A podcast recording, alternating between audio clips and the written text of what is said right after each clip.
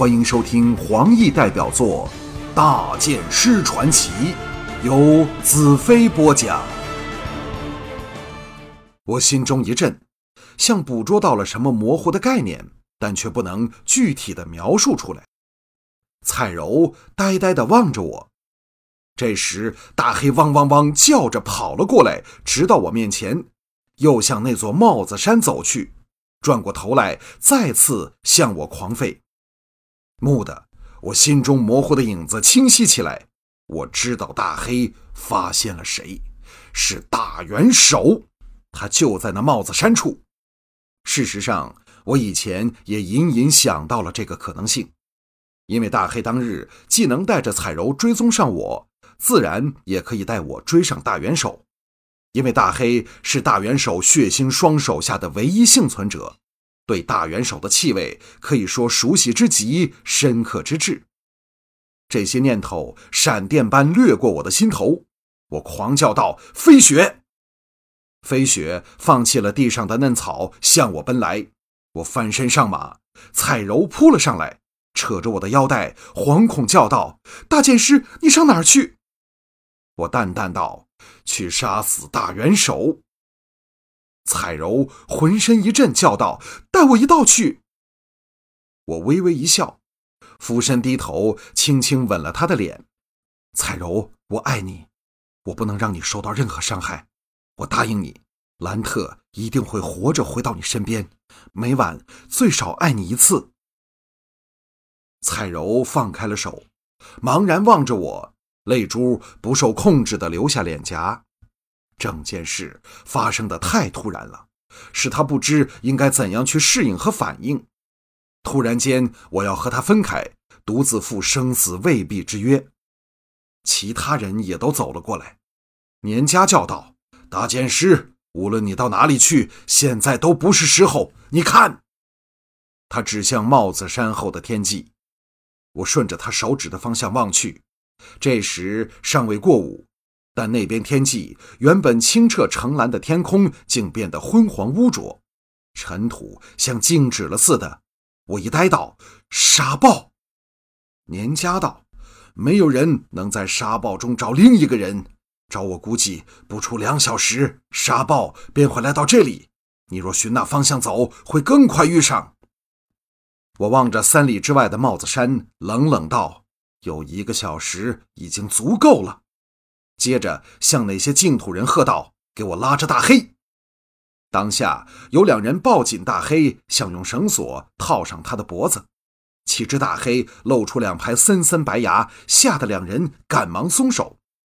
我沉喝道：“彩柔！”彩柔悲叫一声，往大黑跑去。当彩柔搂着大黑粗壮的脖颈时，大黑停止了挣扎，向着我呜呜哀鸣。眼中射出期待我带他一起去的神情，我一夹马腹，飞雪仰天狂嘶，放开四蹄，全速往帽子山的方向奔去。那是附近唯一可以藏身养伤的地点。飞雪足有三十多天没试过这样尽情飞驰，马骨后带起一卷尘烟，旋风般穿过绿洲，踏足黄沙之上。长空越来越阴沉，在逐渐加强的风势和漫天而起的黄尘里，太阳失去了它灼热的力量，显得那样的无能为力，视线越来越模糊。在踏上帽子山旁石岩地层上时，我看到了沙堆上露出几只死去千里驼的小半尸骨，使人自然地联想到死亡和不祥。飞雪越跑越快。帽子山近在眼前，整座山几乎是由砂岩形成，寸草不生，只在几处太阳不能整天直晒的地方，长出了一些板针状的沙漠植物。这时，叮的一声，背后魔女刃狂叫示警，我心中狂喜，大元首果在此处。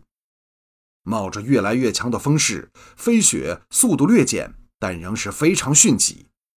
我回头望向绿洲，彩柔等人早消失在漫天的尘土里。我收摄心神，回过头来，绕着帽子山脚，往他背对着绿洲的一边奔去。我直觉感到大元首正在那里等待着我。一绕过山脚，我几乎立即看到大元首。他站在山脚一块突出的大石上，手里拿着一把闪灵人的重剑，黑盔黑甲，就像地狱里跑出来的可怕魔鬼。狂风中，铠甲飞扬。我跃下马背，抽出魔女刃，厉声叫道：“大元首！”大元首狂笑道：“好，兰特，你比你父亲更有种。”我拍拍飞雪的头，示意他走到一边，我却向大元首站立处奔了过去。大元首冷冷道：“何用你上来？”离石一跃，跳向另一块较低的石头，落地时轻扑前少许，才再站定。这动作虽然轻微，但怎能瞒得过我？我大笑道：“想不到你的伤势今天还没好。”大元首眼中抹过一道森厉的光芒，沉声道：“就算没好，仍能宰了你小子。”我抬头望向十多尺上的大元首，这个距离是我们在任何一方采取主动下便可短兵相接。我停了下来，逆着风大叫：“你不是不想逃，而是知道逃不过飞雪的四条腿，所以才不惜背城一战。”大元首，你早看到我来了。大元首道：“是的，我看到了飞雪，看到了你，但我却没有丝毫畏惧你。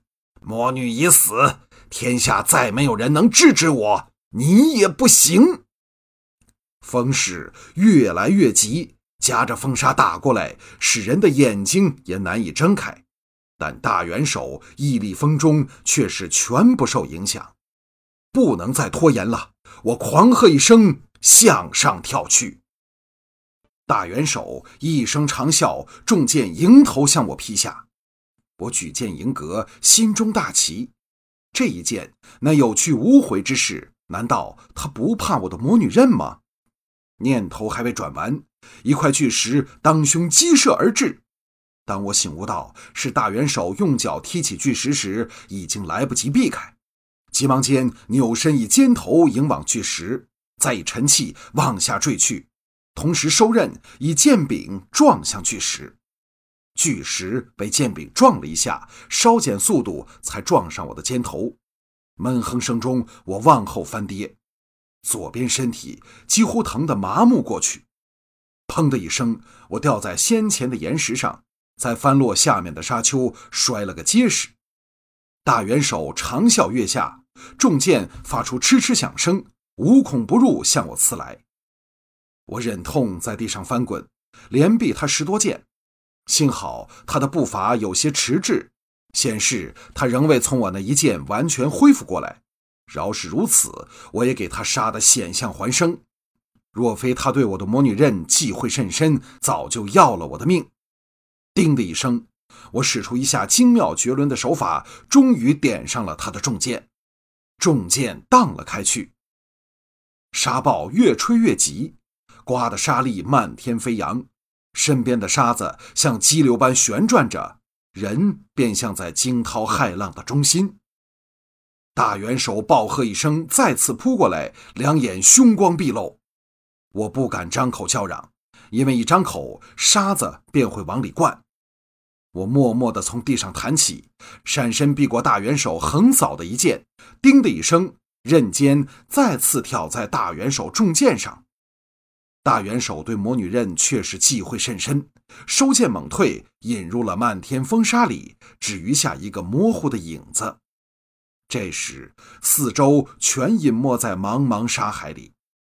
我竭力站稳身体，顶着不断袭来的狂风，无数的沙粒不停地飞旋狂舞，钻入我的衣服里，刺痛着露在战甲外的每一寸肌肤。亲进耳鼻里，更迷住了我的眼睛。突然间，我发觉大元首不见了。一阵风沙打过来，我不由闭上了眼睛。就在此时，叮的一声，魔女刃发出警号。剑手的直觉使我回剑后劈，噌的一声，虎口巨震，大元首往后急退，手中只剩下半截断剑。我将魔女刃交往左手。冒着风沙向前追去。铿铿锵锵，大元首连挡我十多剑，直至只剩下一个剑柄。我待要再补他一剑，一道杀柱应大元首脚踢而起，冲面扑来。无奈我俯身避过，大元首已退入茫茫风沙里。他想逃走，蹄声响起，通灵的飞雪奔至我身后。我赶忙翻身上马，心想：任你大元首如何快，也快不过飞雪。就在这时，一阵微弱的吠声从左侧传来。我心中一震，这不是大黑的叫声。我扭头往声音传来处看去，风沙中一团黑影向我冲来。大黑出现在马下，头顶一道伤痕，正流着鲜血向我狂吠。我忘了大元首，一把搂起大黑，抱在怀中，侧着飞雪往绿洲奔去。保护彩柔比杀死大元首更重要。风沙来也匆匆，去也匆匆。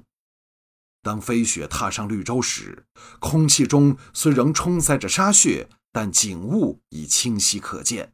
但也让我见到了目眦欲裂的悲惨场面。绿洲已被鲜血染红，和我同甘共苦的净土兄弟全部倒在血泊里，千里驼却一只也不见了。我搂着大黑跳下马来，逐个尸体去翻看，心中的怒火悲愤冲天的狂烧着。最后，我找到了年家，他身上最少有十个伤口，一条手臂被活生生斩断了，但奇迹般的还有轻微的呼吸。我狂叫道：“年家！”年家无力地睁开眼来，见到我，精神一振，喘道。我我知道你会回来的，我知道。我悲叫道：“谁干的？”年家道：“是沙道，他们掳了彩柔，你快追！”我断然道：“让我先救你。”年家摇头道：“我不行了，他们抢走了真武石，求你给我取回来，送去给拉萨大公爵。”他猛烈的咳嗽起来，眼耳口鼻全渗出了鲜血。